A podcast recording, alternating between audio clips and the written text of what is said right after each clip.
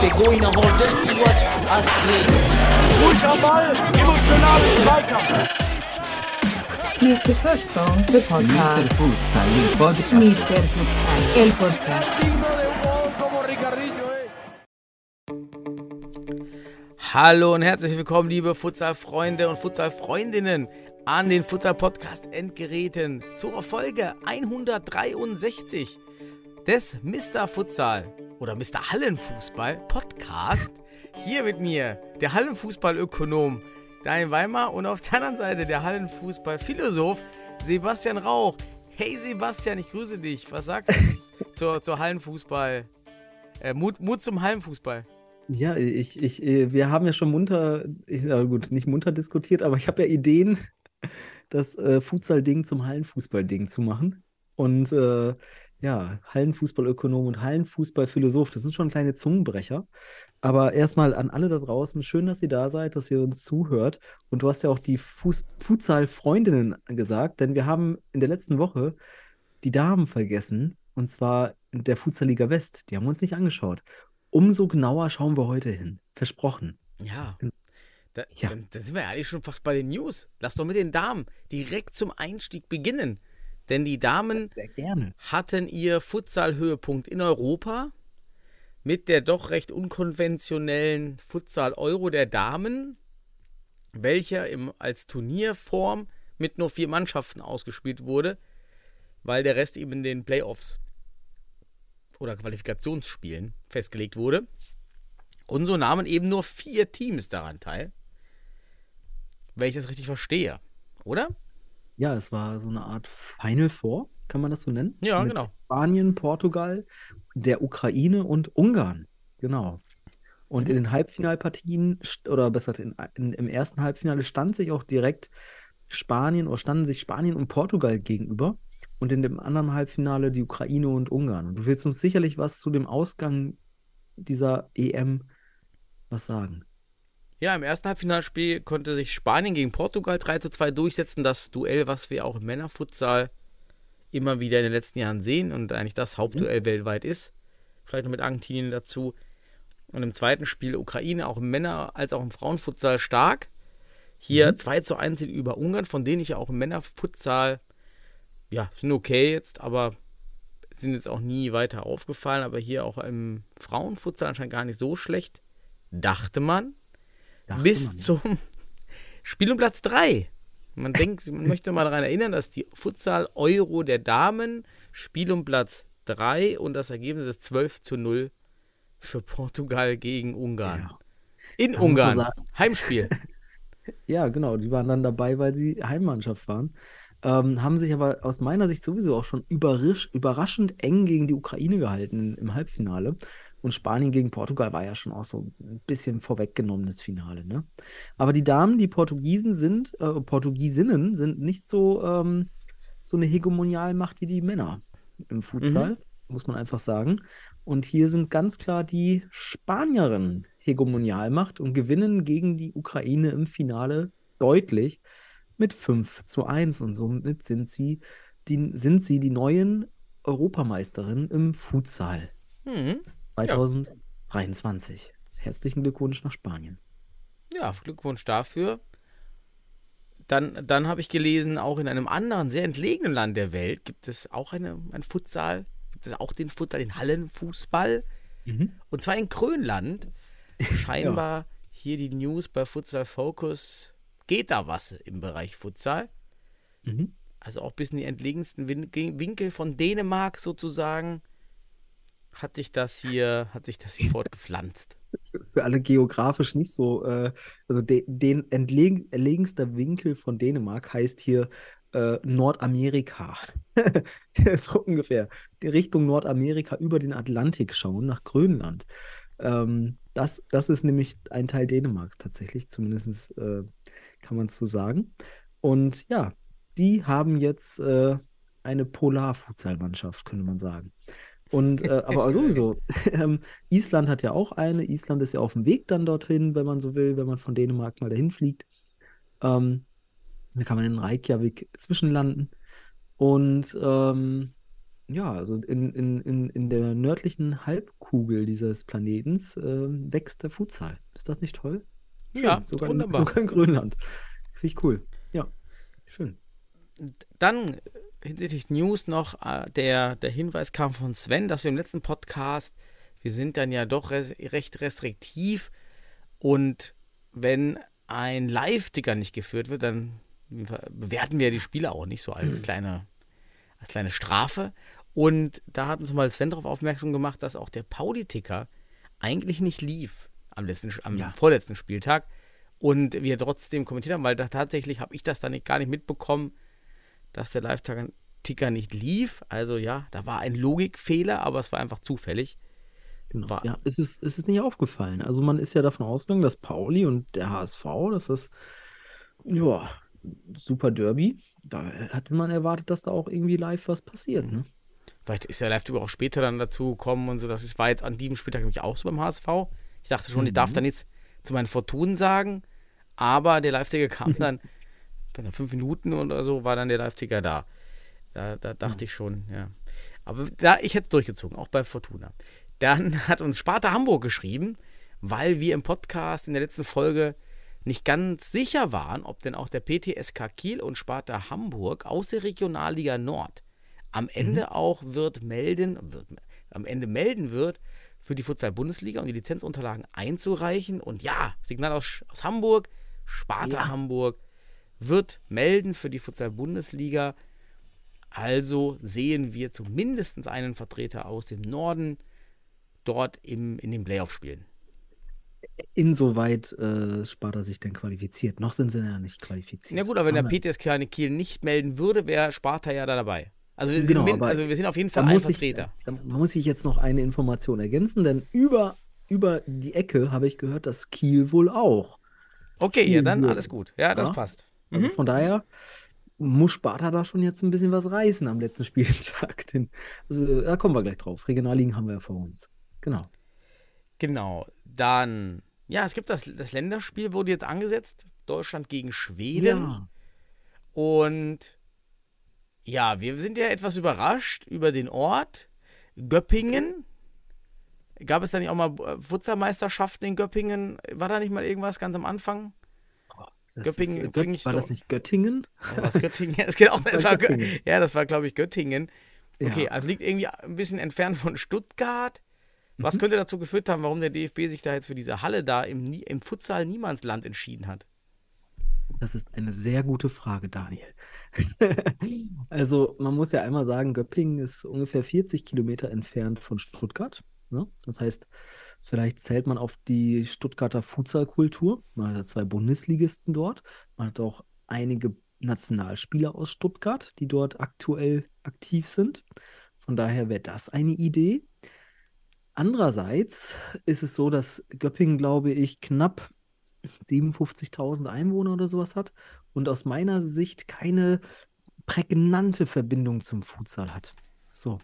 Und ähm, sicherlich die Halle toll ist und das ist äh, sicherlich das, das, das, das Ambiente wird richtig schön sein. Die Frage ist halt einfach, inwieweit wird man die Halle füllen und ob man äh, natürlich nach so einem Spiel wie in Bielefeld wünscht man sich natürlich jetzt weitere Rekorde, Daniel. Wir sind jetzt Rekordjäger, hoffe ich. Aber die Frage ist halt, ob wir das in, im Göppingen dann auch bestätigen können. Das ist halt, also was Ja. hältst du denn von Göppingen? Erzähl doch mal so ein bisschen, was dir Ja, ich kann mir, ich kann mir jetzt mal vorstellen, ich möchte die Story für mich so verbuchen, dass einfach in dieser Kürze der Zeit keine andere Halle verfügbar war. Also auch von den klassischen Bundesliga-Hallen wie in Hohenstein kann eben sein, dass die Halle ausgebucht ist, äh, ausge ausgebucht ist für andere Mhm. Events. Das ist ja nun schon sehr kurzfristig für eine für so ein zentrales Event. In der besten Zeit April, da, da läuft, da laufen noch viele Wettbewerbe. Ja. Und äh, kann auch dann wird die Halle ja auch wahrscheinlich am Freitag angefragt sein. Also Freitag, Samstag eventuell, auch zum Aufbau. Doch, du brauchst ja schon Freitagabends für den Aufbau des Blauen Bodens. Ja, das Wochenende muss gebucht werden, sagen wir es mal so, ne? Aber du brauchst also die Halle von Freitag, war das damals auch im Castello, von Freitag Nachmittag 14 Uhr bis Sonntag Mhm. 14 Uhr. Irgendwie so in dem Korridor wird sich das dann so. Und das, Ja, da, dann- da wird es schon schwer, weil da fallen schon sehr viele Schulsporthallen raus, wegen Schulsport freitags. Und generell sind die auch immer alle gebucht. Also es kann schon sein, dass man einfach in so eine der Liste- Halle Sch Schulsport stattfindet? In Nee, ja Göppingen? nicht, aber von, bei Hot Ja, genau, bei Hot. Achso, bei Hot, genau, zum Entschuldigung. Beispiel. jetzt Aber- also, ja. Aber Daniel, wir haben ja auch das Spiel an einem Dienstag. Das muss man auch Ach so, angucken, oh, okay, ne? da war Genau, also deswegen, also finde ich aber gut, dass du es mal, wir haben das Ja, das ist ja noch schwerer. Dann ist ja, ja, dann, dann hat sich da, dann erklärt das schon sehr viel.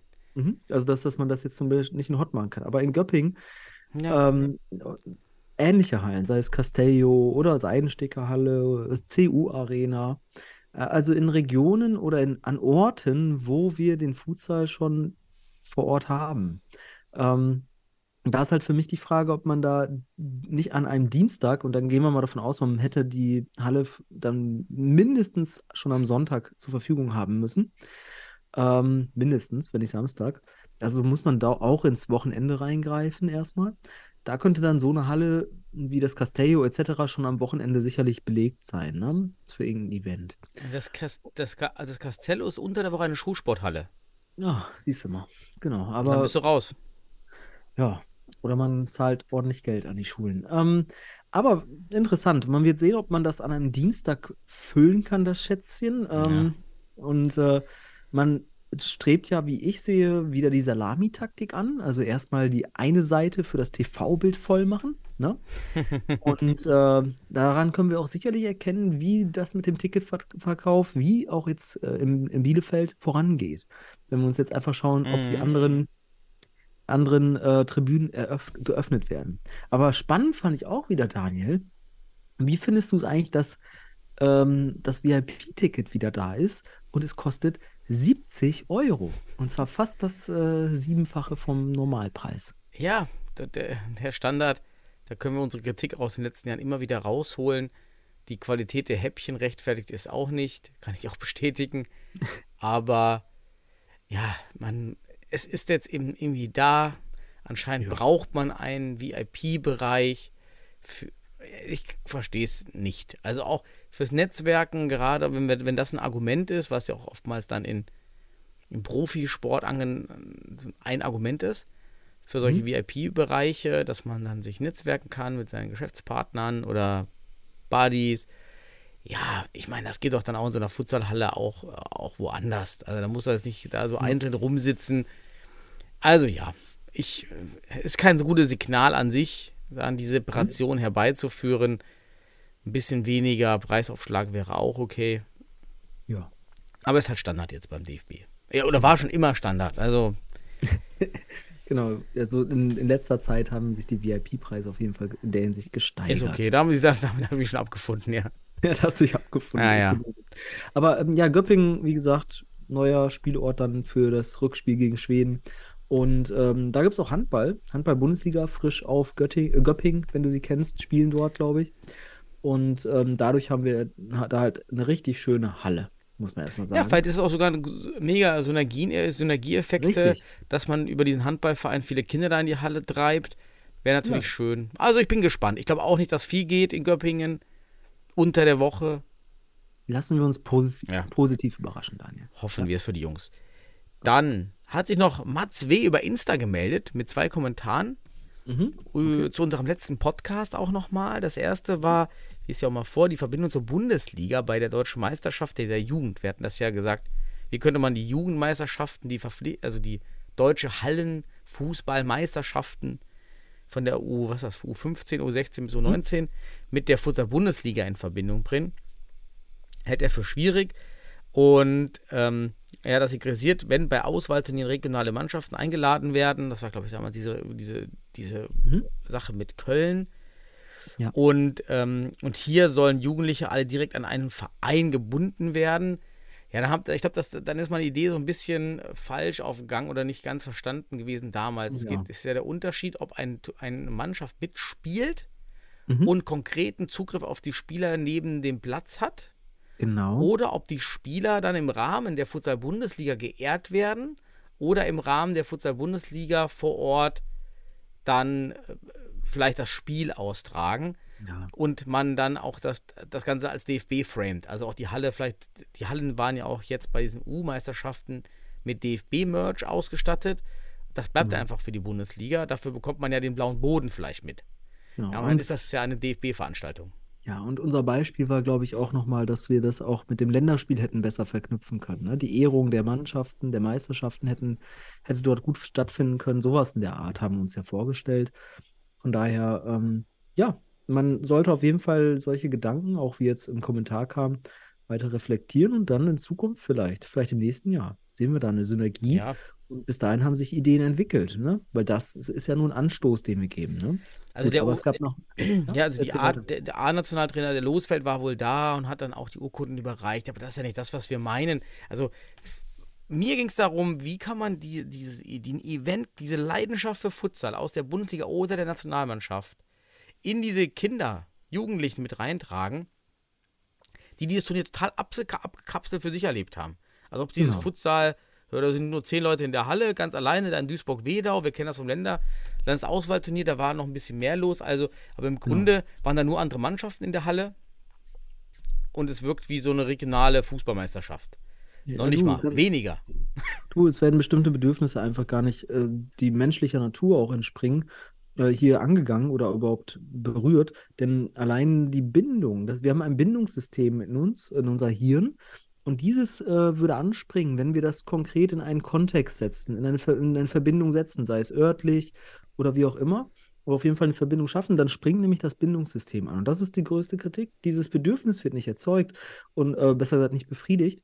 Ähm, und äh, das wäre optimal gewesen. Man hätte hier mit der Nationalmannschaft das machen können, dann die Anerkennung geben können, also auch das, das Wachstumsbedürfnis der Spieler, die Aner der Anerkennung, Entwicklung und ähm, das findet übrigens im Neugiersystem im Gehirn statt.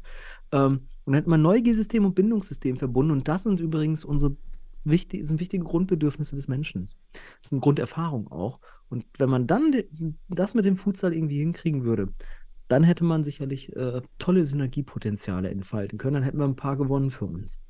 Aber so hat man es nicht und das war unsere Kritik und ich finde, kann man gerne weiter reflektieren. Finde ich gut. Genau, fand ich gut von Mats W., dass er Genau. hier das reflektiert. Absolut, hat schon seinen, hat absolut sein, sein, seinen Kern und er hat dann auch einen zweiten Kommentar Mhm. hier nochmal kurz beschrieben. Es ging um die Produktion der, der, der Panna K.O. Challenge Mhm. auf dem DFB-Kanal, die wir etwas kritisch kommentiert haben. Und hier hat er nochmal geschrieben, ja, ist nicht der Produzent des DFB, der in dem Video mit Rakaba die Challenge macht, sondern der Content Creator des DFB. Aha. Und Okay. hat mit der Produktion an sich wohl nichts zu tun, außer dass sein Job Mhm. wohl genau solche Challenges sind. Und beim DFB-Team, dritte Liga, also bei Fußball, anderen Kanälen gibt es auch Challenges, die, die nicht direkt mit dem Fußball zu tun haben. Mhm. Also verstehe ich auch das Problem nicht so ganz. Ich finde es immer ein bisschen schwierig, der auf der einen Seite zu fordern, dass sich der DFB mit allem auskennt und dann so einfache Recherchen nicht zu machen.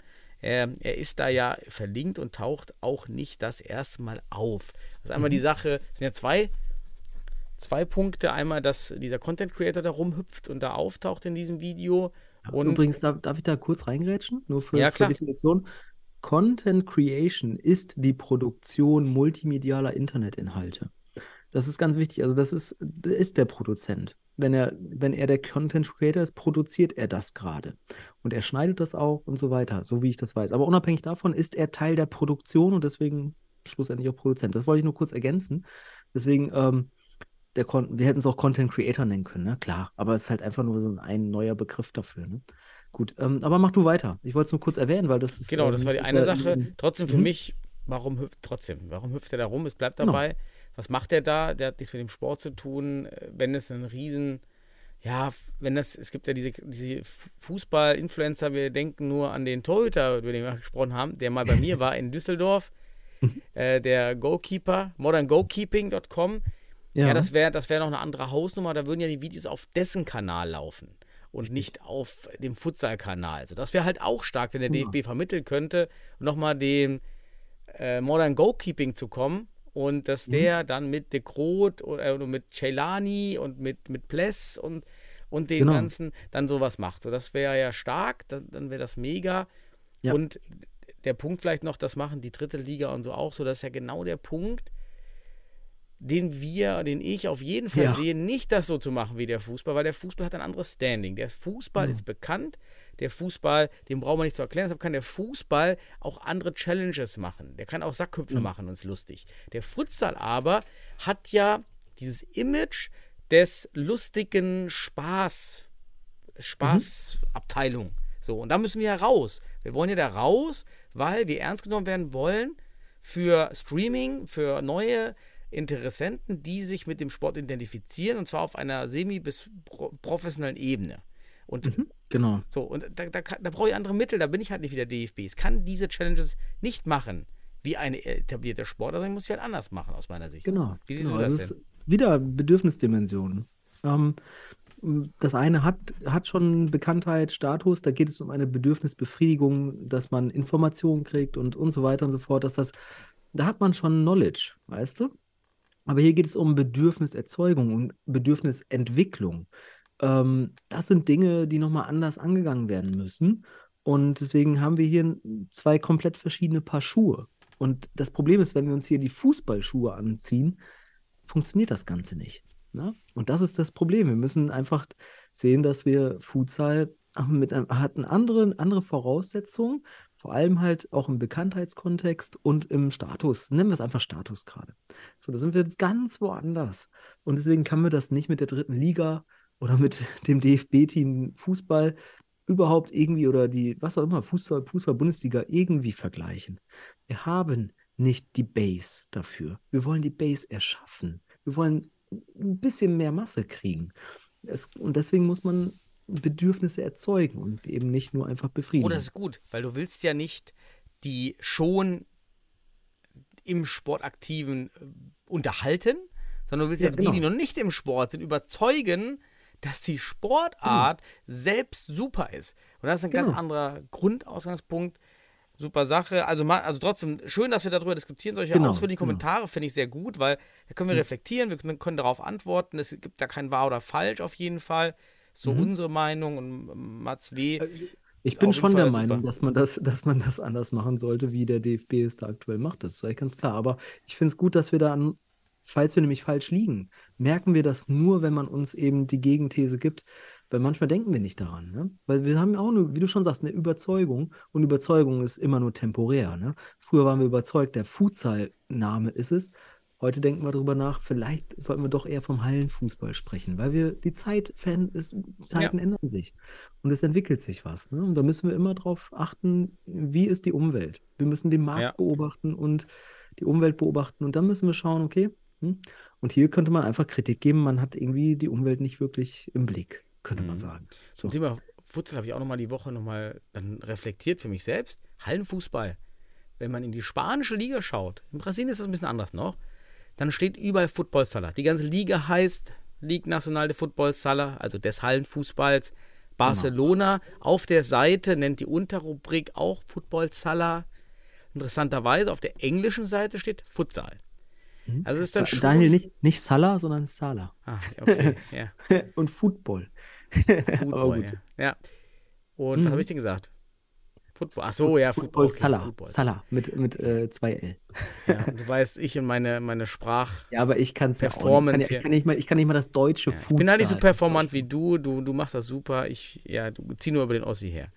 Ähm, lass, mal, lass mal da weitergehen, bevor ich mich hier noch Ja. weiter da, da in Nöten Ja, aber, aber es, willst du das dann noch ausführen weiter? Nee, ich will das weitermachen. Nee, weil ich finde, ich, Nee, lass war, ach so, das war ja nur der Punkt. Also, es heißt woanders eben auch Hallenfußball, Genau. oder nur eben auf anderen Sprachen. Und es heißt, glaube ich, auch in, in, in Kroatien, wie hieß das denn da? Das heißt doch auch Hallenfußball, HK. Ja, ja. Ähm, heißt doch auch wir Hallenfußball. haben darüber schon gesprochen. Ja, richtig. 50 Folgen.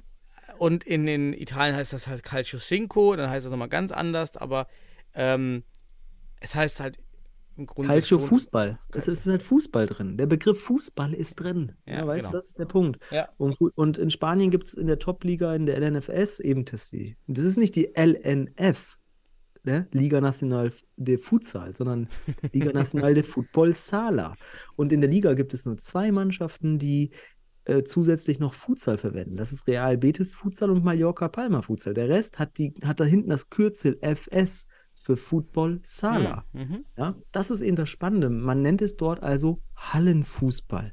Und das ist eben das spannende Ding. Wenn wir das in Deutschland machen würden, dann müsstest du jetzt hier Fortuna Düsseldorf Futsal jetzt mal bald äh, in Fortuna Düsseldorf Hallenfußball umbenennen und dann das HF machen hinten Ja. dran. Ich glaube, für HP, für kommen. HP Effing. Ja.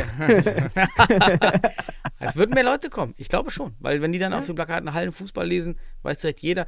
Es gibt ja die, Kleinwelt, die Kleinfeld-Fußball-Weltmeisterschaft. Und da weiß jeder sofort, was sie da zocken. Da brauchst du gar nicht fragen, was machst du denn? Ich bin Kleinfeld-Fußball-Weltmeisterschaft oder Nationalmannschaft. Dann hast Ja. du direkt ein Bild vor Augen. Irgendwie in die Richtung. Ja, Daniel, das ist so wichtig. Also Sprache ist eben der größte kulturelle Kata Katalysator. Ne? Und von daher ist das so ein Mhm. Thema, ob wir nun Futsal oder Hallenfußball sagen, etwas, woran der Sport entweder wachsen oder vielleicht auch sterben kann. Ne? Und äh, das ist eben wichtig, dass man das reflektiert. Und wie gesagt, wir sind ja in den letzten Monaten dabei.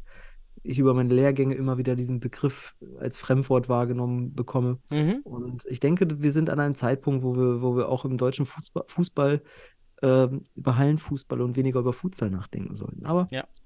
kommt Zeit, kommt, kommt Ist so. Rat. Muss man sich eben mal neu reflektieren. Und Genau. neue Reflexion auch beim letzten Punkt, den ich hier bei den News habe, denn wir haben im Dezember was vergessen. Weißt du, was wir vergessen haben, was wir nie aufgelöst haben? Ah, Da, das Taktikboard. Ja, unser Taktikboard Gewinnspiel Ja. mit Ja. mytactics.de. Daniel, darf ich vorab sagen, mi culpa. Also ich bin der alles entscheidende äh, Ja. Fehler gerade in dem Spiel, weil ich muss da noch was vorbereiten. Genau.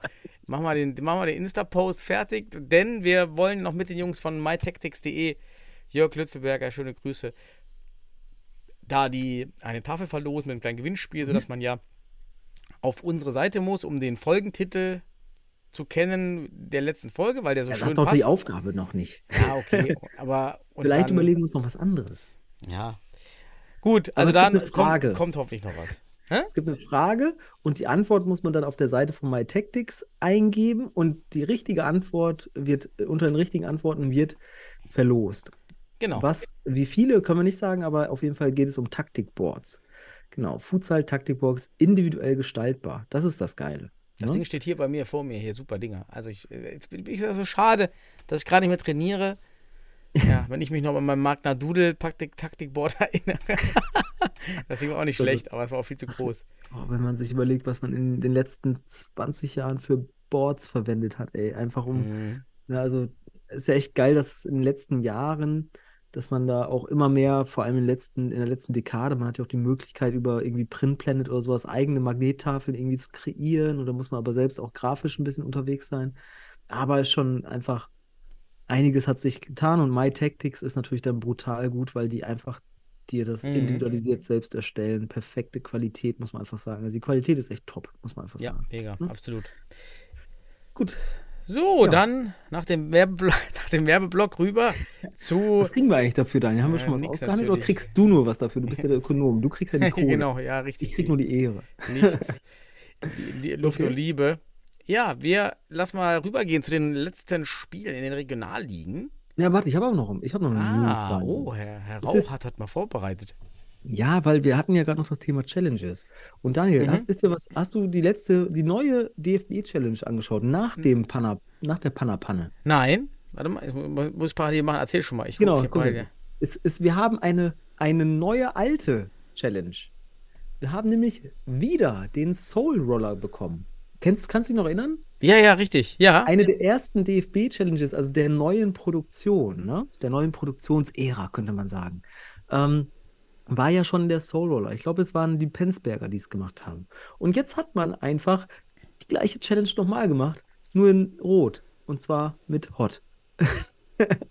ah, ja, also- ich sehe es gerade, ja. Ent, entweder es gehen einem langsam die Challenges aus, vielleicht hat man uns auch zugehört, das weiß ich nicht, vielleicht haben wir da auch ein bisschen Handlungsdruck erzeugt, sodass man in Kauf nimmt, dass man hier einfach die gleiche Challenge nochmal macht, weil es halt am ähnlichsten zum Futsal ist, von dem, was man Das produziert stimmt. hat. Also ich habe ja, ich habe ja damals das Konzept gesehen von Jung Mhm. van Matt und dort war die Rede von acht Challenges. Sechs, sechs oder acht Challenges, waren verschiedenste. Mhm. Ja. Da war aber auch nicht die Rede, dass dann da steht Panna Challenge. Da stand einfach kleine, irgendwie auf kleine Tore irgendwas. Ja, irgendwas. Aber, aber war ja. so spontan. Aber was hältst du davon, dass man jetzt die gleiche Challenge nochmal macht mit einem anderen Verein? Ähm, Und warum? Also äh, hatte man keine mehr über? Ja, ich glaube, was halt sein kann, ist, dass man ja auch die Qualität sehen muss. Also klar kannst du Spieler einladen und Hm. kannst das abfilmen, aber es wirkt halt einfach bei manchen unterhaltsamer, wenn du auch Mhm. merkst, dass die beiden gut harmonieren, die Protagonisten, die Mhm. Spieler, und bei manchen vielleicht eher sehr steif und gar nicht wirkt. Das ist Mhm. natürlich auch eine gute Frage, aber ich hätte jetzt auch die Frequenz dieser Challenges. Ich habe gedacht, da kommt jetzt jede Woche eine. Mhm. Hätte ich jetzt auch, verstehe jetzt auch nicht so ganz, warum der Speed da raus ist, aber normalerweise macht man das ja so am Anfang der Saison für die Mhm. komplette Saison. Und äh, ich glaube, den Speed macht man jetzt, weil das würde ungefähr passen. Dann kommst du am Ende raus und dann hast du alles einmal gesehen. Ja. Ja, aber ist so.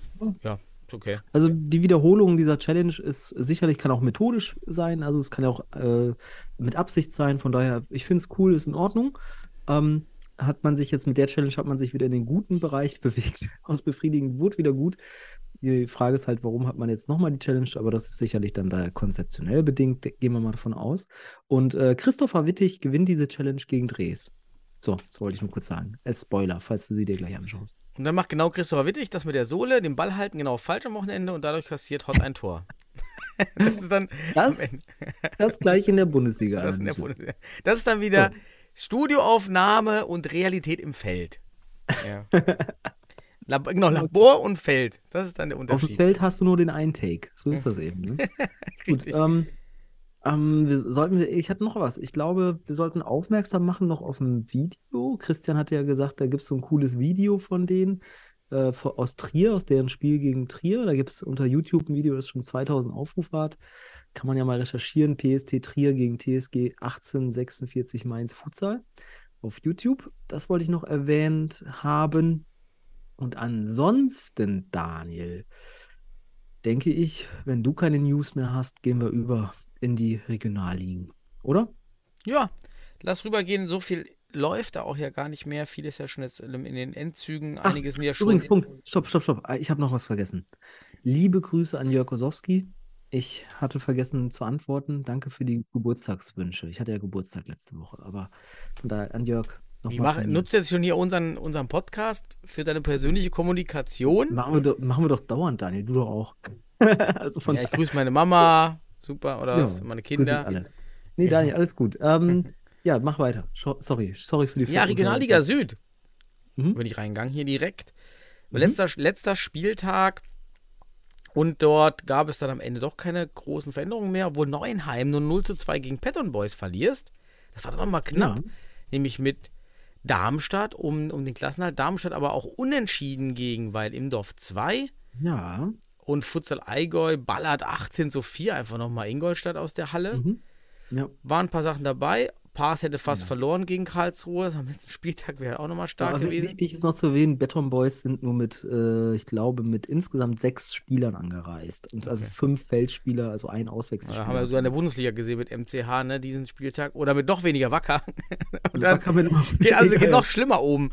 Also das Ja. ist dann ja schon Katastrophe. Also am Ende steigt leider der ASC Neuenheim ab.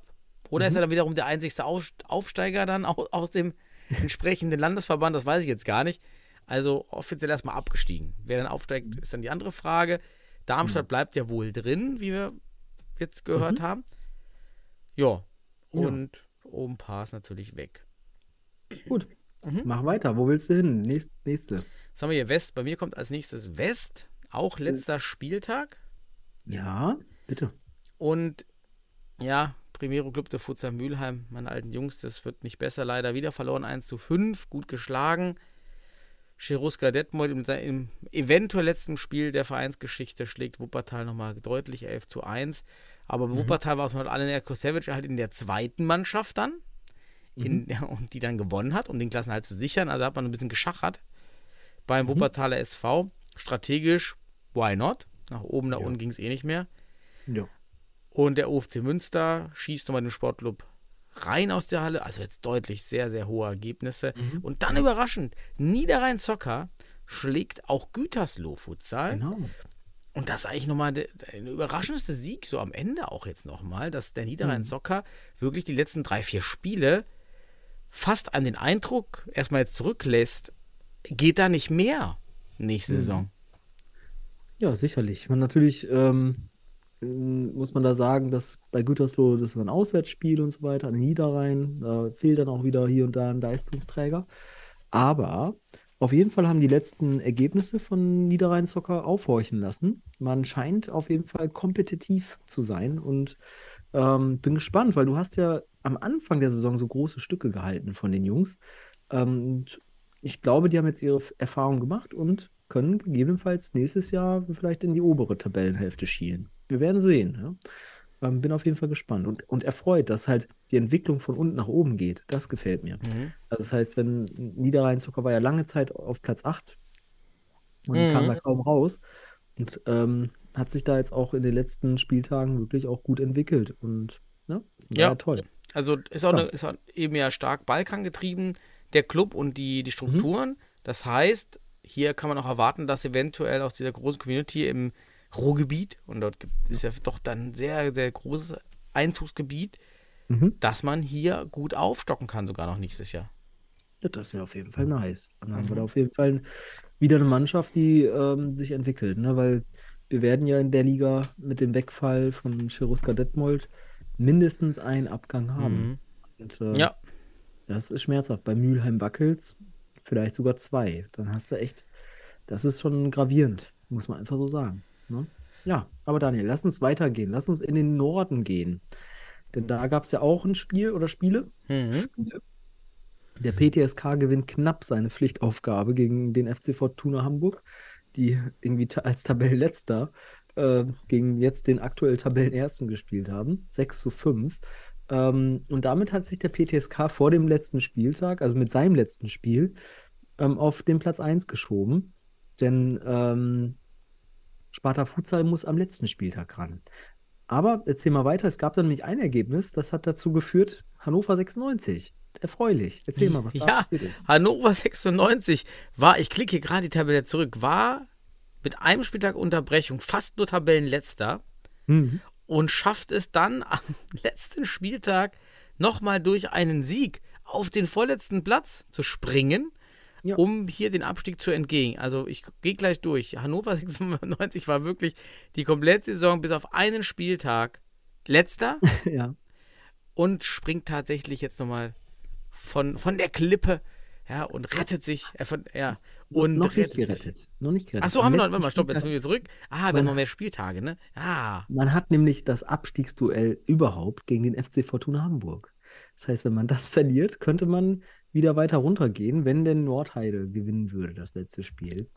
Ähm, ich guck mal gerade. Die spielen gegen nämlich Deportivo Inter. Also es gibt zwei Abstiegsduelle am letzten Spieltag. Ist das nicht krass? Ja, spannende Liga auf jeden Fall. Ja, Sehr, Hannover wird nicht auf den letzten zurückfallen. Das ist, glaube ich, nicht mehr möglich. Ähm, also Mhm. von daher kannst du schon davon reden, dass sie sich mit diesem Sieg gerettet haben, weil die Konstellation so ist, dass am Ende Deportivo Int- Inter oder, oder Nordheide am Ende des Tages, wenn Hannover verlieren würde, abrutschen würde. Mhm. Was aber dann am spannendsten ist, neben dieser Geschichte, ist natürlich dann die Geschichte Relegation bzw. Meisterschaft. Und Sparta Futsal wird am letzten Spieltag gegen den TS Woltmarshausen spielen. Und zwar in Woltmarshausen. Und ähm, ja, sicherlich alles daran setzen, dieses Spiel zu gewinnen, denn ein Unentschieden reicht nicht. Dann wäre der PTSK in der Relegation. Also von daher, ich bin gespannt, was da am Wochenende passiert. Und ähm, ja, wie die Geschichte am Ende ausgeht. Das ist dann die Schlachtfeld, Schlachtfeld Nord, wie Battle Los Angeles. Das ist einfach Bet, Battle Regionalliga Nord. Wird. Äh, Regionalliga. Battle. Was auch immer. Ja, Ja, Daniel, dann lass uns Nordost. rüberkippen in den Nordosten, genau. auch völlige Eskalation der Ergebnisse. Ja. Liria Mhm. 11-0 gegen Jena. Hertha CFC 13 zu 1 gegen Omidan Dresden. Mhm. Blumstadt gewinnt nochmal gegen Potsdam 6 zu 1 und Atletico schlägt am letzten Spieltag nochmal 9 zu 7 Kroatia Berlin. Finde ich auch nochmal überraschend, dass jetzt Atletico, muss man sagen, sich extrem gefangen hat. Denn Ja, die waren ja kurz vor der. Auflösung. Genau. Und ja, habe jetzt auch noch einen Trainer, Boris Maricevic, ist jetzt Mhm. hier im Amt. Also vielleicht hat man da jetzt irgendwie nochmal eine Community aufgemacht und erschlossen, die hier Mhm. Stabilität reinbringt. Freut mich natürlich extrem. Mhm. Ja, und Liria marschiert vorne weg. Und wir sind hier auch am Ende der Liga. Und auch hier am letzten Spieltag schiebt sich CFC Hertha nämlich auf Platz 2. Genau. Regionalliga Vizemeister vor Kroatia Berlin und UFC, äh, dem Kroatia Berlin und UFC Atletico Berlin. Und unten steht natürlich Siemensstadt mit 319 Gegentoren. Dürfte es die schlechteste Mannschaft Deutschlands sein, so ziemlich aktuell diese Saison. Ja, aber immerhin, immer angetreten, muss man, muss man wirklich sagen, mega stark. Mhm, Das schafft genau. ja noch nicht mal der SFC Stuttgart, was hier Siemensstadt geschafft hat. Das muss man einfach mal hervorheben. Ja. Also wirklich liebe Grüße an den SC Siemensstadt und Hut ab, Chapeau, dass ihr das durchgezogen habt und am Ende des Tages hier den Futsal, die Futsalfahne hochgehalten habt. Also von daher, für alle Idealisten da draußen, draußen, hier habt ihr ein tolles Beispiel. Der SC Siemensstadt hat, hat wirklich den, der wirklich Ehre, die, ist der Ehrenmeister dieser Liga, muss man einfach sagen. So, was haben wir jetzt? Da, wie auch immer. Gut. Ja, was Sonst haben wir noch was? Ich weiß nicht, sind die anderen Ligen, Niederrhein-Liga, ich guck gerade. Ähm, Niederrhein-Liga, also am Niederrhein, da ist noch offen. be- Bevor du Kroat- wieder hier. ich, ja, ich komme gleich zu den Frauen auch noch. Kroatia Okay, Mülheim ist hier noch ein GSV Düsseldorf sind noch in, in, im Pott, Mhm. da wird noch ein bisschen was gespielt. Ich gehe einfach mal hier durch. In Landesliga auch am Niederrhein, da sieht es aus, dass HSRW Kleve wieder aufsteigt, aber kämpfen noch mit GTSV Essen um den Aufstieg. Mit Mhm. unserer dritten auch. Da ist auch noch da Jagenburg am Start. Wer ihn noch kennt von früher, Ah, auch ja. noch Patrick Horstmann. Ab und zu am Start. Die Oldies. Dann haben wir die Mittelrheinliga, die war ja auch schon lange beendet. Da steigt die Alemannia Aachen auf, hatten wir schon berichtet. Und dann haben wir noch die Westfalenliga. Hier ist weiterhin Real Münster vorne. Hier gibt es noch ein, hier gibt es noch Spiele. Ja, aber ich glaube, ähm, die sind schon Meister. Genau, nee, gibt es keine Spiele mehr. Nee, ist auch vorbei. Ja, das war's, genau. Also sind Meister. Also Münster steigt. Oh, es gibt zwei. Es gibt ein Duell. Es gibt da nächstes Jahr Münster. Wie? Cool, das ist natürlich stark. Und Mhm. da spart man direkt ein paar Anfahrtskosten. Auch nicht schlecht. In Berlin ist Eintracht Südringen weiterhin deutlich vorne, wird hier auch aufsteigen in die Regionalliga äh, Nordost. Eintracht Mhm. Südringen. Jahrelang dabei. In Hessen sind wir noch nicht durch, noch nicht mal annähernd. Da ist aber AFG Bergstraße schon gut dabei und Asteras Offenbach. Ähm, da sehen wir vielleicht mal neuen Vertreter in der Regionalliga Süd. Wird Mhm. spannend zu sehen sein, aber da ist noch ein bisschen was zu laufen, weil die haben auch später angefangen. Mhm. Dann kommen wir zu den Damen. Da hat UFC Münster den TC Freisenbruch 10 zu 2 geschlagen und UFC Münster 21 Punkte vorne weg vor den Futsal Panthers Köln. Hast aber hier so warte mal, lass uns die, die Liga jetzt mal nicht so abspeisen, weil beim letzten Mal haben wir sie vergessen. Ne? Also, da können wir jetzt sicherlich noch mal kurz drauf eingehen, oder? Ja, ich meine, ist jetzt auch vorbei. Also das, das war's. Also das ist ja auch abgeschlossen jetzt die Liga.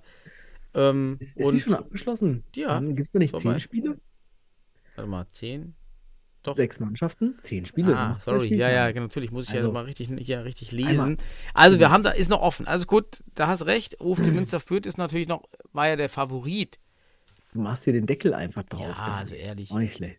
Aber äh, die Futsal Panthers Köln verlieren gegen den TC Freisenbruch und zwar letzte Woche schon. 2 zu 3, was ich sehr überraschend finde. Ne, muss man auch sagen. Und deine Fortunen aus Düsseldorf haben parallel dazu letzte Woche gegen den UFC Münster 2 zu 9 verloren. Und Ja, durch die Niederlage von dem Futsal Köln ist man jetzt auch punktemäßig in Münster auf Platz 1 vorgerückt. Drei Punkte Abstand und den direkten Vergleich etc. hatten wir ja schon alles.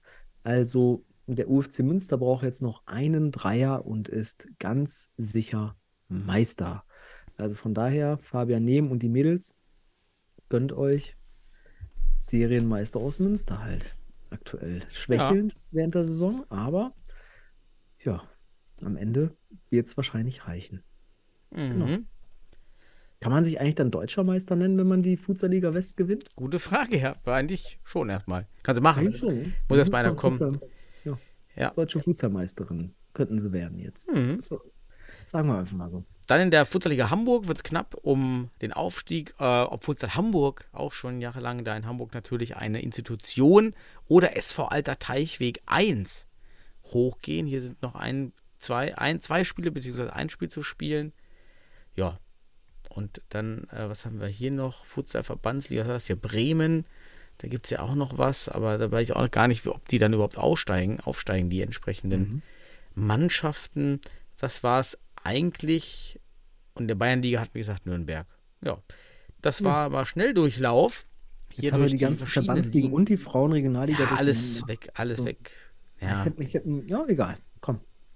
Ist okay. Haben wir alles abgedeckt. Sind ja alle jetzt äh, alle einmal erwähnt und dann würde ich sagen, gehen wir rüber zur Bundesliga. Oh je. Wissen Sie, wir haben genug Sorgen damit.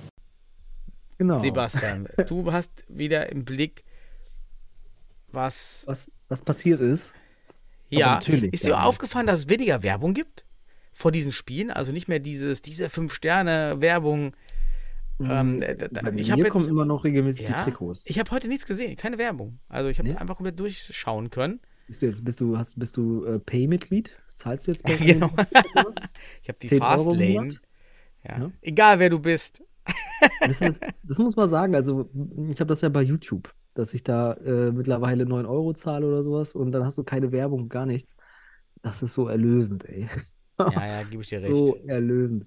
Aber ähm, beim DFB habe ich das nicht und ähm, von daher, ich wünsche mir deswegen auch die DFB-Highlights und das haben wir beim letzten Mal ja schon so irgendwie angeteased, bald bei YouTube. Dann habe ich die nämlich ohne Werbung. Ist das nicht Mhm. toll? Ja. Ach, schön. Aber unabhängig davon konnten wir uns ein bisschen was angucken. Nur ein Spiel konnten wir uns nicht angucken, Daniel, und zwar das erste vom Samstag. Die Mhm. Wacker Eagles gegen den Stuttgarter Futsal Club.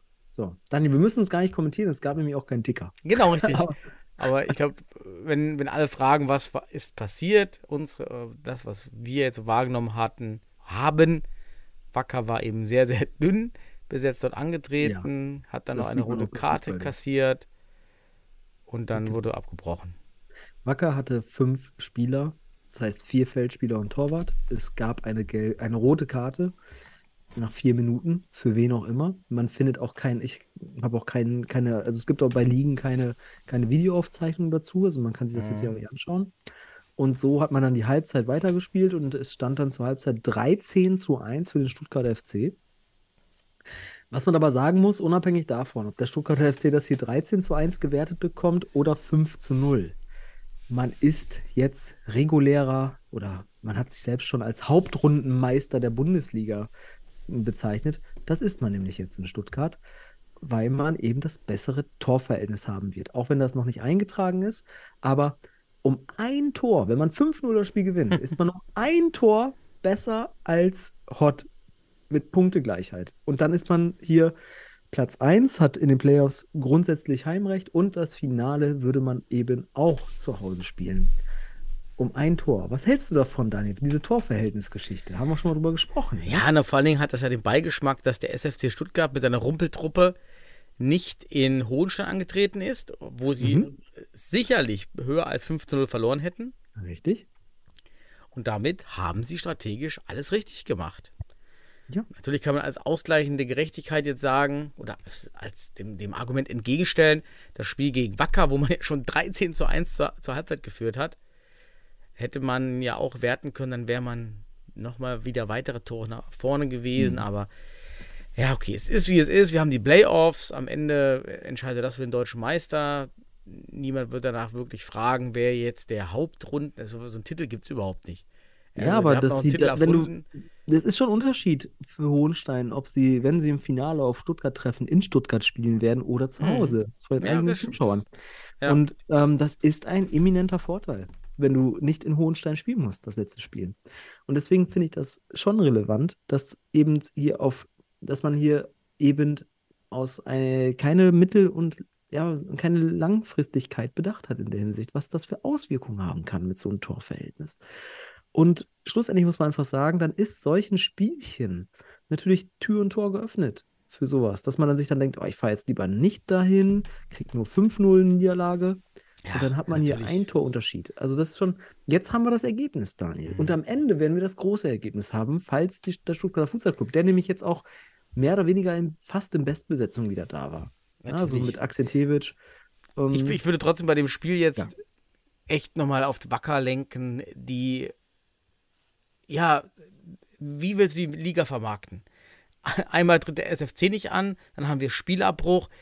Das ist Ja. Katastrophe. Es ist einfach furchtbar. Ja, das ist der maximale Super-GAU, dass wir nochmal so ein Spiel Scheiß, hatten. bitte, bitte den SC Siemensstadt in die Bundesliga. Ganz Ja, ehrlich. die spielen wenigstens durch.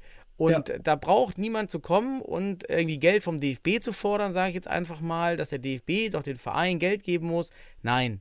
Solange wir die Hausaufgaben nicht machen und die Liga nicht durchziehen, die Live-Sieger nicht haben, die Spiele Ja. nicht alle antreten, bin ich der Meinung, sind, ist es, würde ich als DFB hier auch niemandem Geld geben.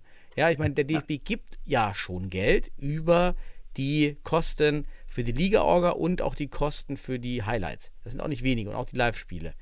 So, Ja. boah, also für so eine Performance, da Genau, müssen wir uns einfach vor, selbst in die Fresse schlagen. Du bist äh, Streaming-Unternehmen und interessierst dich dafür und dann hörst du da Spielabbruch hier, Spiel nicht stattgefunden, deswegen. Da lässt du erstmal die Finger weg, weil du hast ja keine Planungssicherheit. Ne? Und ähm, Planungssicherheit kriegst du aber mit zunehmender Rechtssicherheit, Daniel. Und das heißt, man muss an seinen Regularien arbeiten beim DFB. Das ist eben der Punkt. Ne? Man muss hier die Rechtssicherheit schaffen. Man muss entsprechend mit den Sanktionen besser Mhm. gestalten. Und nochmal, erster Punkt, direkter Vergleich und kein Torverhältnis. Definitiv, das muss auf die Agenda 2030 für, für Futsalentwicklung. Und es gibt ja auch, jetzt habe ich auch im, durch, der, durch, den, durch die Problematik, habe ich auch in den in meinen Netzwerken nochmal die, die Diskussion natürlich wieder hochgekocht. Ja, wer, Wacker entsteht nicht, wenn der DFB und würde jedem Team Geld geben und unterstützen finanziell. Und da muss ich einfach als, als Sportökonom sagen, dass das Kokolores ist.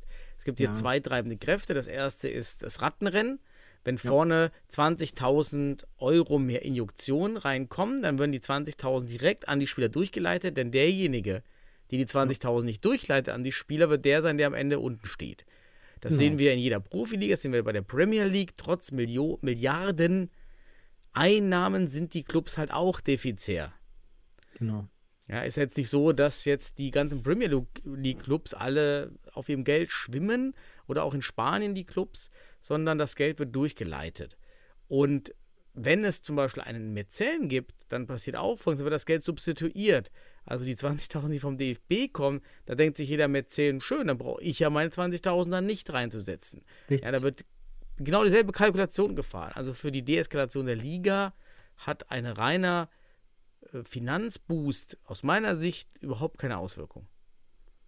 Ich denke nicht überhaupt keine Auswirkung. Es hätte eine Auswirkung, sicherlich mit, mit Ausnahmen. Also ich denke, einige Teams würden eben gar keinen Effekt davon haben in der Hinsicht. Also keine Verbesserung, aber ich denke, es würden mehr Teams auch damit was anfangen können. Ne? Aber ich finde spannend, dass du die Dimension da so aufmachst und ähm, auch da einfach mal drauf deutest, eben, dass das eben nicht der Anreiz ist, der am Ende sicherlich das Ganze stabil macht. So, so ist es eben. Und äh, ja, aber anhand diesen, dieser Geschichte oder dieser Saison können wir einiges ableiten und dann lass uns es positiv sehen. Diese Saison bietet dem DFB so viele Entwicklungsmöglichkeiten. Ne? Lass es mal so sehen. Jedes Problem ist eine Entwicklungsmöglichkeit. Und diese Probleme, die diese Saison erkenntlich wurden, sind wunderbare Entwicklungsmöglichkeiten. Wenn da jetzt nichts geschieht, dann können wir auch sagen, sorry, vielleicht fehlt es auch an Kompetenz. Das ist ein ganz, ganz deutlicher äh, Ausdruck nochmal. Denn jetzt zeigt sich eben bei den Entscheidungsträgern, ob man diese Probleme als Entwicklungsmöglichkeit zu nutzen versteht und die richtigen Anreize setzt. Und in der Hinsicht das macht, was man machen kann. Und kreativ ist auch in dem Moment und hier nicht jetzt einfach wieder denkt, wir machen was im Fußball, so machen wir es auch jetzt hier. Jetzt kann man für den Futsal, hat man mittlerweile ausreichend Evidenz, ausreichend empirisches Material jetzt hier gerade durch die zwei Bundesliga-Saisons. Und damit kann man arbeiten, damit kann man reflektieren und damit kann man Schlüsse ziehen. Und diese Schlüsse können dann in einer Konzeption münden, die dann vielleicht schon nächste Saison, im besten Fall nächste Saison, denn man kann es ja zur nächsten Saison machen, Umsetzung finden, in die Handlungspläne, in die Konzeption einbinden. Ne? Vielleicht auch mit einem Masterplan, was unser Wunsch ist. Aber mindestens die Bundesliga damit verbessern. Das ist Mhm. eminent, weil wir sehen, die Bundesliga ist nicht auf dem aufsteigenden Ast in der Hinsicht. Ganz einfach. Das hat die zweite Saison bisher gezeigt. Die zweite reguläre Saison. Ne? Wir sind jetzt hier abgeschlossen. Genau. Gut. Ja, gut, Daniel. Dann lass uns aber auf das Spiel, das, äh, das erste Spiel, das stattfand, gehen. Und zwar ein interessantes Spiel zwischen dem Jan Regensburg und dem FC St. Pauli Futsal. Und dort endet es 3 zu 2. Magst du uns ein bisschen zu den Spielen erzählen? Gerne. 154 Zuschauer waren in der Halle in Regensburg, die mir sehr gut gefällt. Man hatte auch viele, die, die Banner so schön symmetrisch angeordnet, das fand ich sehr schön. Mhm. Und ich frage mich aber immer, warum hängt bei diese Bundesliga-Banner, die uns zu, zur Verfügung gestellt wurden, ins Tor? Bei uns hängt da ein Sponsor drin, weil diese Torbanner, Ja. das ist ein total lukrativer, der beste Platz, Werbeplatz, außer auf dem Feld selbst. Ich verstehe Mhm. gar nicht, warum immer jeder Club da diese Bundesliga-Dinger reinhängt ähm, in diese total wertvollen Tore.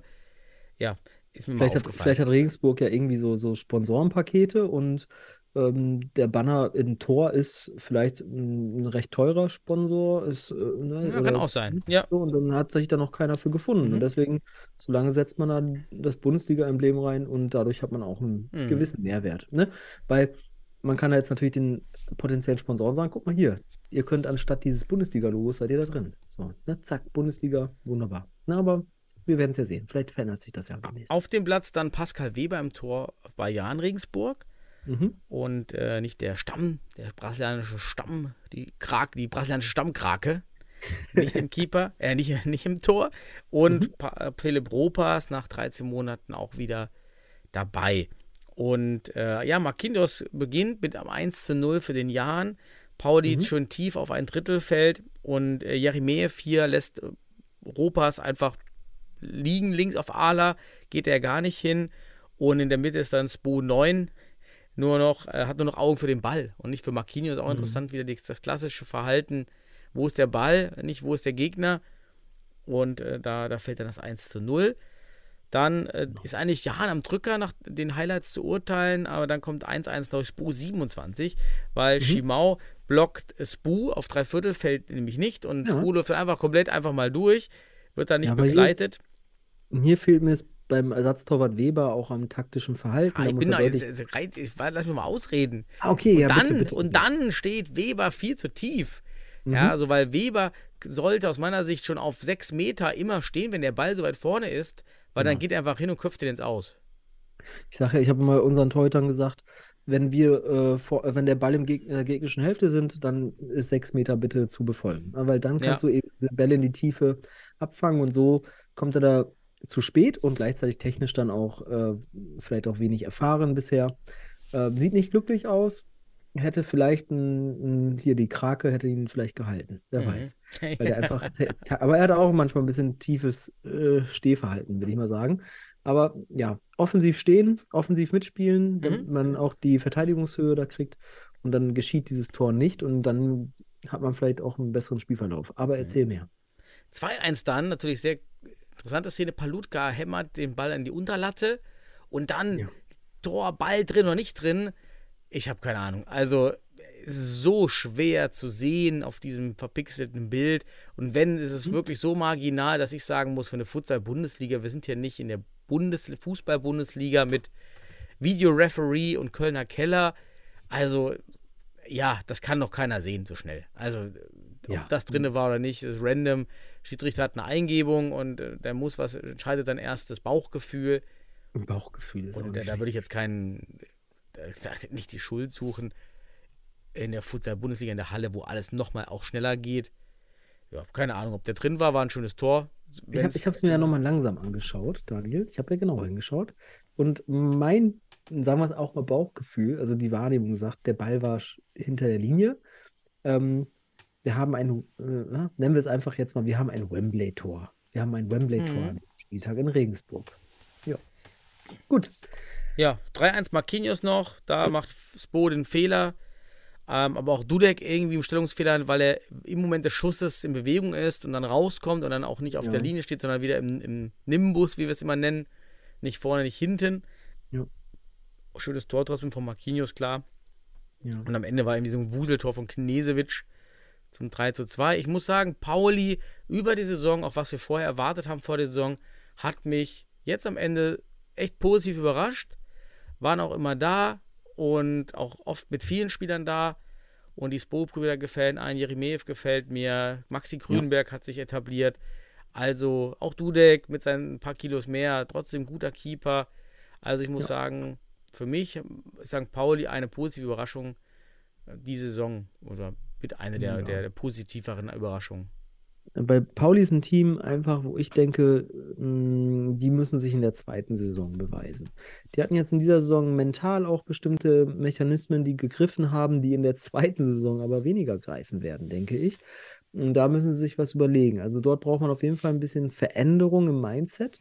Ähm, aber ich kann auch das, was du sagst, alles bestätigen. Aus meiner Sicht auch eine Bereicherung für die Liga, sei es vom Namen. Genauso finde ich, mh, ja, durchaus dann auch, weil wir nicht wussten, was uns erwartet, dann überraschend auch in vielen Spielen, äh, auch gegen stärkere Teams gut mitgehalten.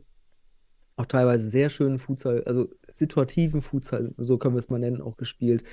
Und mit, mit Grünberg, mit Spu und so weiter Spieler auch äh, reingebracht, die sicherlich auch ähm, von den deutschen Spielern der Bundesliga sicherlich auch ein Top-Niveau aufs Parkett bringen. Von daher freut mich das auf jeden Fall für Pauli. Und der Jan Regensburg ist somit Vierter und spielt, ah, das können wir dann am Ende machen. Die Tabelle können wir uns am Ende anschauen und die, die Playoff-Partien dann vorhersehen. Ne? Mhm. Gut, Daniel, lass uns weitergehen. Lass uns ins nächste Spiel gehen. Das nächste Spiel war das Topspiel.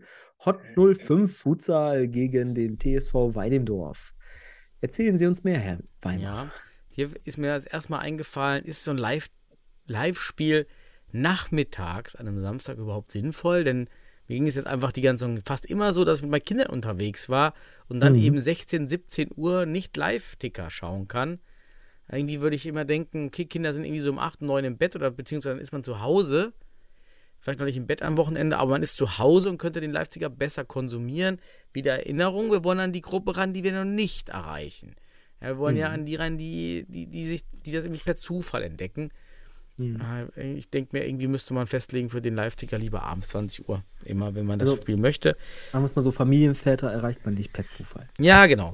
Also wieder dra- 397 Zuschauer waren in der, in der Hot Sehr cool. Arena wieder die beste Stimmung der Liga, muss man sagen. Die Halle, Mhm. ich habe es ja auch noch hier hingeschrieben, die Halle ist einfach geil.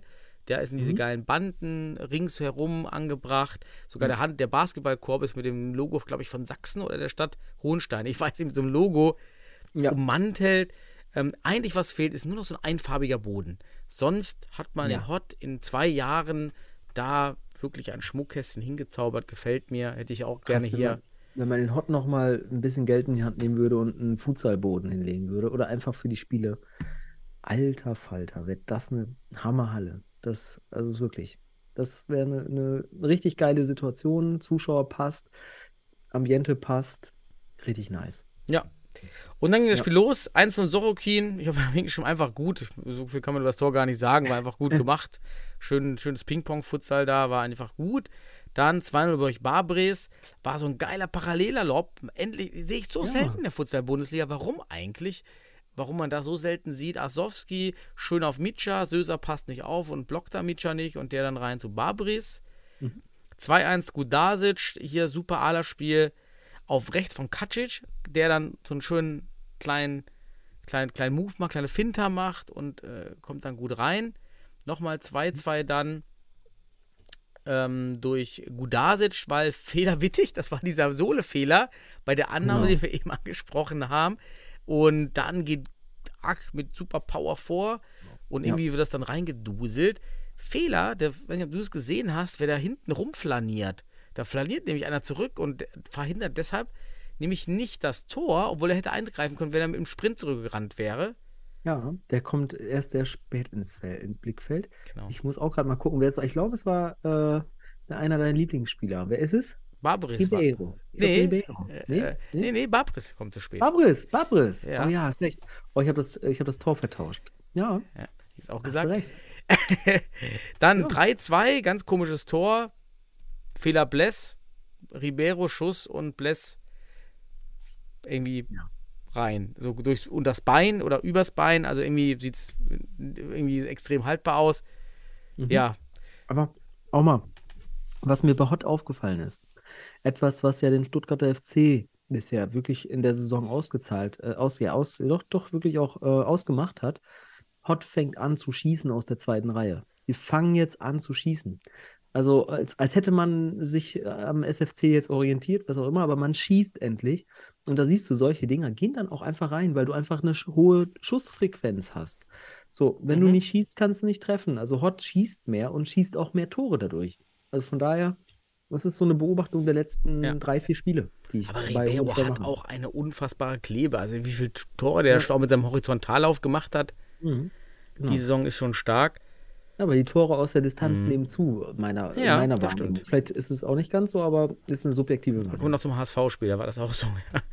ähm, 4 zu 2 Dres. Katschik, Katschik blockt einfach Dres nicht da in der Mitte, weil er bekommt den Ball von dem Einkick oder Freistoß, was es da war, in die Mitte. Ah, sah auch, auch Pless vielleicht mal Füßchen raus. Ja, sah so ein bisschen, aber auch, okay, war eh schon vorbei. Und das Highlight für mich im Interview, unser Felix Lobrecht des Futsals, des Hallenfußballs wieder, Emerson Pott war im Interview.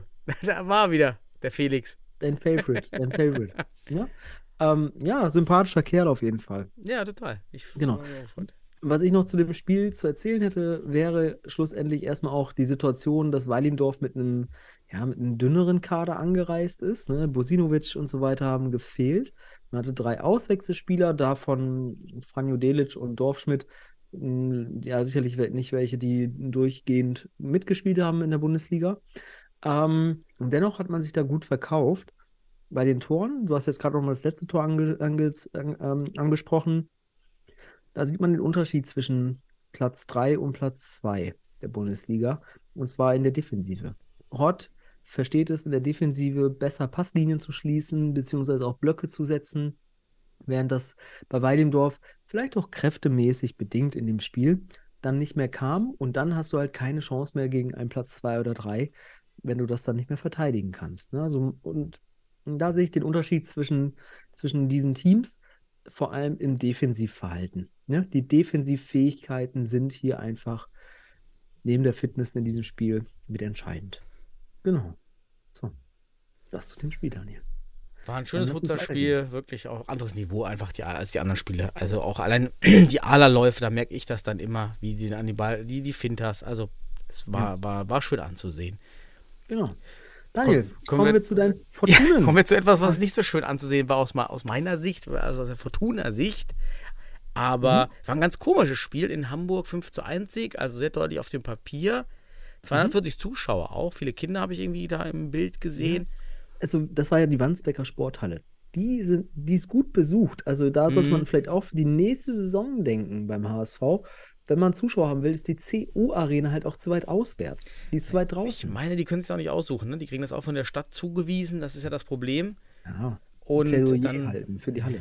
Das ist ganz Ja. wichtig. schick mal Ja, den. aber ja. Erzähl uns was zum Spiel. Was Ja, zum Spiel, weil war irgendwie ganz komisch, mal ganz grob gesagt, weil der HSV hat gar nicht so richtig Tore aus dem Spiel heraus gemacht, weil irgendwie waren alle Tore komisch. Ich weiß auch nicht. Komisch? Also, ja, in der ersten ist Klaus, hämmert erst in den Winkel, das ist ein mega geiler Schuss, aber grundsätzlich fragt man sich, der, der steht da irgendwie gefühlte drei Minuten, kann der da so alleine stehen, weil Schnitzerling und De Groot einfach nicht rauskommen. Und dann hämmert Ja. der den aus, aus, aus 13 Meter rau rein. Mega geile Bude einfach. Also bei dem Tor muss ich eins sagen. Ähm, da gehen 50% auf Jalcin Cilani für sein offensives Torwartspiel. Ach, Ähm, der Kopfball da, ne? Ja, also mit der Brust, glaube ich, nimmt er den Ball runter. So mal ganz stabil. Ähm, also der macht das, was jetzt, da hätte jetzt zum Beispiel der Regensburger Weber von lernen können. Langer Ball und da steht er auf sechs Meter und Das stimmt. äh, gibt Ja. dann, gibt dann, ich glaube, ich glaube, es war Öztürk den Ball und dann spielt äh, äh, der HSV einfach einen Tempogegenstoß, also einen Konter.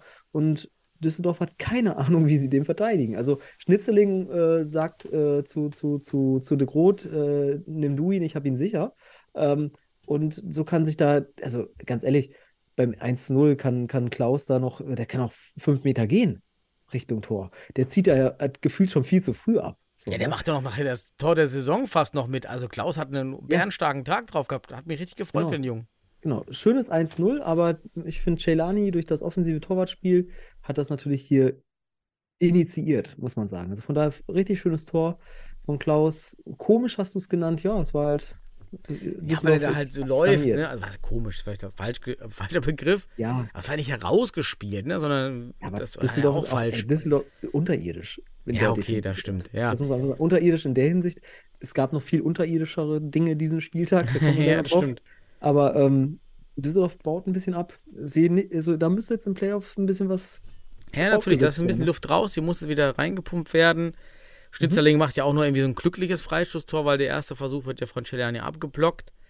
Dann hat man irgendwie das 1 zu 1 und dann aber auch äh, Sacklam aus 18 Meter war und de Groot-Fehler, also da auf falsche Kreuzstellung, also einfach die, der, der, Be- das Bein ist nicht komplett, ange, nicht komplett ausgewinkelt, 90 Grad, sondern steht da so schräg und das ist genau das in dem Punkt, normalerweise passiert das nicht, wenn du das Bein richtige Basis machst, Kreuzstellung. Ja, sieht natürlich ganz, un, ganz furchtbar aus für Chris. Ja. Dann Dritt 3-1, ja, das Volley nach der Ecke in den Winkel gehämmert oder, also gut, Groth fliegt da auch wieder in bester Oliver Kahn-Manier irgendwo hin. Sieht nämlich gar nicht so aus, als ob der oben in den Winkel reinknallt, sondern irgendwie so Ja. ein bisschen zentral. Aber mega für, für Klaus. Also könnte man auf Tor der Saison, kommt da, würde ich das mit draufpacken, die Top 5 oder Top 10 Tore. Ja, auf jeden Fall das schönste Eckballtor mitunter. Ja. Also dieser Lob, volles Risiko, das ist eben das Ding. Da muss Klaus entweder, entweder Tribüne oder Tor, so ist das da. Volles Risiko, wenn, also es, ist- es ist ein wunderschönes Tor. Traumtor, auf- aus meiner Sicht auch Traum, äh, Tor des, des, äh, des Spieltages. Ja. Allemal. Ne? Richtig schön. 4-1 dann Assispor, wieder Fehler der Groth. Also es war heute echt nicht der Tag von War nicht, Chris sein, war Groot. nicht sein Spieltag. Nee. War es nicht. Und Meier am Ende nochmal ein schönes Solo. Bisschen, um, ein bisschen rumgekurvt, so im Strafraum, alleine gegen vier oder gegen, gegen drei. Macht er natürlich wieder grandios. Also ganz klar, HSV hier das Spiel absolut verdient gewonnen und dann auch absolut verdient. Eigentlich muss man schon sagen, über die Saisonleistung vor uns, vor Fortuna, geht in Ordnung. Ja. Und ja, wir müssen jetzt Gas geben. Ja, bin da bei dir. Ja, ich sehe, also Fortuna ist. Ja, natürlich hat man noch ein paar Verletzte gehabt oder auch nicht immer den ganzen Hat ja Kader jeder. jetzt zuletzt. Hat ja immer jeder. Genau, genau. Aber von der Form her und auch von dem Stil der Gegentore, die man da einfach kassiert, die hat man vorher nicht kassiert. Das meine ich eben. Vorher hatte man die Dinge im Griff. Jetzt hat man sie aktuell nicht im Griff und deswegen sage ich Formkurve hier durchaus äh, bedenklich. Und naja, vielleicht war es einfach äh, nach dem, nach dem äh, Klassenerhalt so, dass man, dass der, das Luft raus war, Saft ist raus. Was willst du machen? Und ich hoffe einfach, dass man den Saft äh, wieder findet oder die Luft.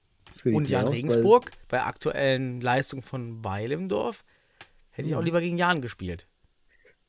Ja, unabhängig davon hätte ich Düsseldorf nicht zum Favoriten gezählt für die Playoffs. Aber da kommen wir gleich drauf. Wir können ja gleich kurz Ja. einmal ab, am Ende ab, ab statt. Wir haben Ja, ja, ja, guck mal Tipps, zu wir deinem MCH-Leuten da jetzt, die mit, mit, mit der Schlumpftruppe da angetreten ist. Ja, aber ey, komm on, lass uns, da- lass uns das mal durchdenken, was da passiert ist, Daniel. Also, ähm, man ist, Christian hat das ja schon mal hat das gut analysiert, finde ich. Wir haben in der Gruppe darüber kurz diskutiert, weil ich fand irgendwie die Aufregung überflüssig, auch unabhängig davon, ob ich jetzt hier An- NCH-Anhänger bin oder nicht. Aber ja, man ist mit tatsächlich, wenn man sich den Kader anschaut, im Vergleich zu zum Beispiel gegen Wacker, ist man mit einem C-Block angereist. Und man ist eben auch, sicherlich aus ökonomischen Gründen, Daniel, das sind 1400 Kilometer, fast 1400 Kilometer Fahrt nach Penzberg und zurück aus Bielefeld, hat man sich dazu entschlossen, nur ein Bulli zu, voll zu machen.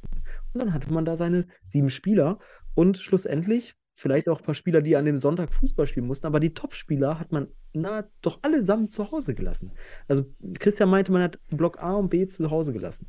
Und äh, ja, und dann hast du da halt Mhm. sogar Adem Katscha hast du im Kader und von, von zwei. Wechselspielern, ja, Ja, der, ja. der da spielt. Und, Return ähm, Dragoslav, das ist ungefähr ja. ähnliche Kategorie. so.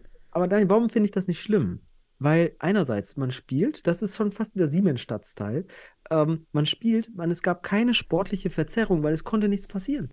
We- Weder, weder äh, Mainz wird, die, also Mainz konnte, äh, konnte sogar, äh, ne, ich habe Stimmt, es ging um gar, es ging echt um überhaupt nichts in diesem Spiel. Das stimmt. Penzberg konnte nur vier Punkte kriegen, Mainz hat fünf Ja, Punkte letztes Jahr gehabt. Also Penzberg ist die schlechteste Bundesligamannschaft bisher, neben äh, Berlin.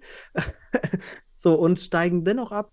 Der MCH hätte mit einem Sieg und Niederlage nichts machen können. So, es wäre nichts passiert. Also sportethisch aus meiner Sicht völlig d'accord. Also ich denke, aus sportlicher Leitungssicht, andere Mannschaften hätten es ähnlich entschieden, weil es eben ökonomisch auch sinnhaft war. Und das sind die zwei Dimensionen. Ökonomisch, du hast keine, die Hälfte der Reisekosten nur, dann hast du sportlich gesehen kein, keine Auswirkung und deine Spieler haben eine Pause, die Topspieler, die eh Doppelbelastung haben durch Fußball und so weiter und so fort.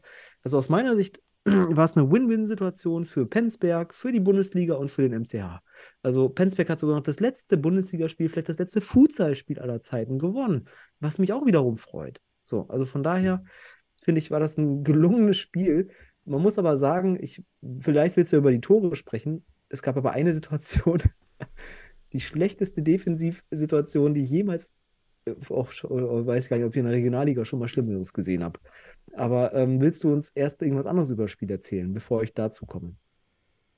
Ich habe gar nicht so viel aufgeschrieben tatsächlich, weil ich nicht mehr so viel Ja. Zeit hatte, das Spiel komplett durchzuschauen. Ich habe nur noch beim 2, also nur 50 Zuschauer.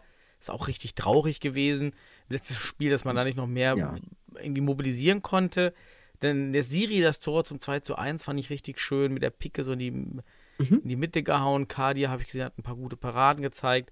Lorov auch auch. Ich, ich hoffe, Lorov bleibt in der Futsal-Bundesliga, eh- in irgendeinem Team. Ich meine, das nächste wäre dann ja Jan Regensburg, voraussichtlich, dass er da irgendwie bleibt oder vielleicht in eine andere Studentenstadt umzieht, die, wo, wo, wo es ein Futsal-Team dann gibt. Aha. Ja, also sonst habe ich jetzt dazu gar nicht so viel aufgeschrieben, weil ich dachte, du äh, hast da was vorbereitet, aber Ja, ich habe ja, ich hab auch offener Schlagabtausch war ja, war das ja Ja, am Ende. Da- Daniel, weißt du was? Ich habe mir das Spiel tatsächlich angeschaut. Also ich habe es mir wirklich ganz angeschaut. Ich habe es einfach laufen lassen, habe es mir jetzt angeschaut. Deswegen komme ich auch auf bestimmte Situationen, die man aber auch tatsächlich in den äh, Highlights sieht. Und ich möchte auch gar nicht viel analysieren, weil es hat halt auch keinen sportlichen Wert, das Ganze gehabt. Ich denke auch, beide, auch der MCH nimmt nichts für die Playoffs mit aus dem Spiel, weil man mit vielen Spielern, die dabei waren, gar nicht spielen wird in den Playoffs. Ähm, während ich aber einen, einen Wermutstropfen habe, den Kadir Şentürk, der einzige Spieler, wo ich denke, der wird, der hätte auch eine Rolle spielen können, der holt sich in diesem Spiel auch noch gelb-rot. Also ganz ehrlich, da muss man sagen, das ist selten dämlich. So, also äh, der ist in den Playoffs einfach gesperrt im ersten Spiel mindestens. Ne? Also das ist echt schade. Und da hat der, der, der, der MCH auch noch mit einem Auswechselspieler gespielt. Und das war dann Adem Katscher, der Vereinsvorsitz. Und da gab es dann eine lustige Situation. Also lustig, weil es halt auch wieder, ich muss sagen, es war die schlechteste Defensivstaffelung, die ich in der Bundesliga jemals gesehen habe bisher. Und zwar beim Stand von 6 zu 3 geht, der, geht man vom, beim MCH, ich glaube Clevers und Pelk ist es, der geht vorne auf den Ball. Aber der hat wohl nicht, also er wusste nicht, was hinter ihm passiert, sonst hätte er es bestimmt gecoacht. Aber dann stehen alle vier MCH-Spieler auf, auf sechs Meter oder im sechs Meter teilweise, zwei Spieler, äh, und pressen vorne auf einer Linie. Und äh, es sind nur zwei Penzberger Spieler da. Und dann, der Penzberger Spieler denkt sich auch, wie geil ist das denn? Es stehen zwei Spieler an der Mittellinie frei. Die werden einfach angespielt und spielen das Ding zum 7-3 aus. Also unfassbare Situation aus meiner Sicht. Aber es ist halt auch diesem Spiel geschuldet, ne, auch der Herangehensweise. Ich denke, Penzberg hat da sicherlich einen schönen Abschluss se- seiner Futsal-Karriere, kann man so sagen, als Verein. Vielleicht kommt ja noch mal was, das wünsche ich mir. Und wie du auch schon sagst, wen ich mir auf jeden Fall in der Bundesliga wünsche, ist Lorov. Der könnte doch sicherlich Richtung Regensburg schielen, denkt man sich. Ähm, würde ich mir auf jeden Fall wünschen, den Jungen weiter in der Bundesliga zu sehen, weil das war sicherlich qualitativ das äh, größte Futsalpotenzial bei Penzberg. Der Torwart, Lorov. So, das abschließend zu dem Spiel. Gut, und dann war es das auch, Daniel. Das war die reguläre Futsal-Bundesliga-Saison 2022-23, Daniel. Wir können ja, ähm, also wir wissen ja noch nicht, ob der Stuttgarter Futsal-Club jetzt hier 5-0 gewinnt oder so. Das weiß man vielleicht schon, während der Podcast rauskommt hier. Also wir sind jetzt Montagabend, wir wissen es gerade noch nicht. Auf jeden Fall ist der Stuttgarter Futsal-Club unabhängig vom Ergebnis dann äh, regulärer Meister, ja, regulärer Bundesliga-Saison, Hauptrundenmeister. Und man spielt in, in, in den Playoffs, der Stuttgarter Futsal Club spielt gegen den MCH Futsal Club Bielefeld. Und jetzt sage ich dir eins, finde ich gut für den MCH, denn man hat immer, äh, man hat nie so, man hat in dieser Saison nie hoch verloren. Also die beiden Spiele gegen den Stuttgarter Futsal Club waren teilweise wirklich äh, gute Dinger für den MCH. Deswegen freue ich mich, dass man gegen Stuttgart spielt und nicht gegen Hohenstein. Die haben nochmal ein anderes, aus meiner Sicht nochmal ein anderes Spiel. Ja, und der SFC muss ja auch erstmal wieder mit einer schlagfertigen Truppe antanzen und Genau. da muss ja die volle Koffer von Geld äh, da um die Ecke kommen, Ja. eventuell. Ob da Bin vor den gespannt. Playoffs noch der Koffer kommt, das wissen wir nicht. Gut, dann haben wir aber das Mhm. zweite Playoff-Spiel, weil der Platz 2 dieser regulären Saison, also Vizemeister, ist dann in der regulären Saison Hohenstein. Die Mhm. spielen gegen den FC St. Pauli in den Mhm. Playoffs. Das ist auch interessant. Ich denke aber auch, da sind die. Jede Rollen- Partie ist ja interessant, Sebastian. Das ist ja richtig Plattitüde Ja, ich finde hier. ich find Also aber, aber, auch die, aber auch die Spiele zwischen Pauli und Hohenstein waren ja auch eng. Also das eine Spiel war auf jeden Fall eng. Ich kann mich noch erinnern. ja, Sogar in, in, in Hohenstein. Also ich finde, die, die, das Leistungsgefälle, Daniel, zwischen Platz 1 und 8, wirklich, die ist gar nicht so hoch. Also ich denke, wir werden nicht so deutliche Geschichten sehen. ich wie bin, da nicht aufs, ich bin da nicht so euphorisch äh, wie du. Ich, ich kann mich noch an letztes Jahr erinnern.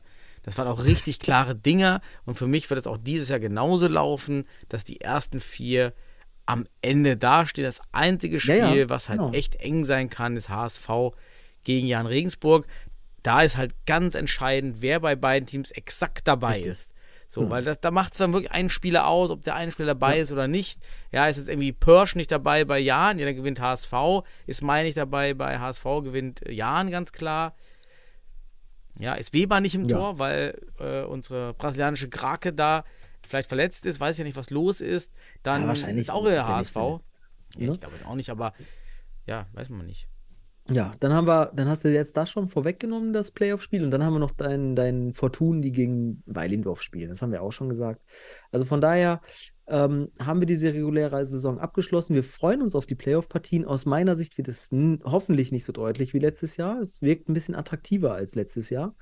Ähm, aber ja, es kann, also Tendenz, na klar, die ersten vier müssen sich durchsetzen. So. So, weil das haben sie unter Beweis gestellt. Guck dir auch die Punkteabstände an.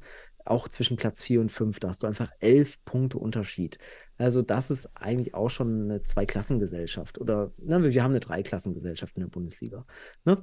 Hohenstein und Stuttgart haben, sind in der ersten Klasse, TSV Weilendorf und Regensburg in der zweiten Klasse und darunter kommt die dritte, und dann haben wir sogar vier Klassen. So, weil Penzberg sicherlich auch nochmal einen Abstand hatte. Also, wir haben eine Vierklassengesellschaft in der Bundesliga. Mhm. So, und ja, wir werden aber nur eine Dreiklassengesellschaft äh, in den Playoffs haben. So, also von daher, Sind wir gespannt, wird auf Sind wir jeden Fall gespannt. spannend. Ja, genau. Wir sind Okay. gespannt. Gut, Daniel. Dann, Dann brauchen wir, wir geben, wir geben auch keine Tipps, weil wir sind noch nicht so weit. Es wird sich sicher, sicherlich noch was tun. ja genau. Wer dann wirklich auftritt in den Kadern und was da passiert. Ich wünsche allen eine wunderschöne, für manche Ligen letzte Futsalwoche oder den anderen dann eine schöne Woche ohne Futsal in den Ligen. Naja, Hallenfußball. Lasst es euch gut gehen. Ja. Bis dann. Ciao. Ciao.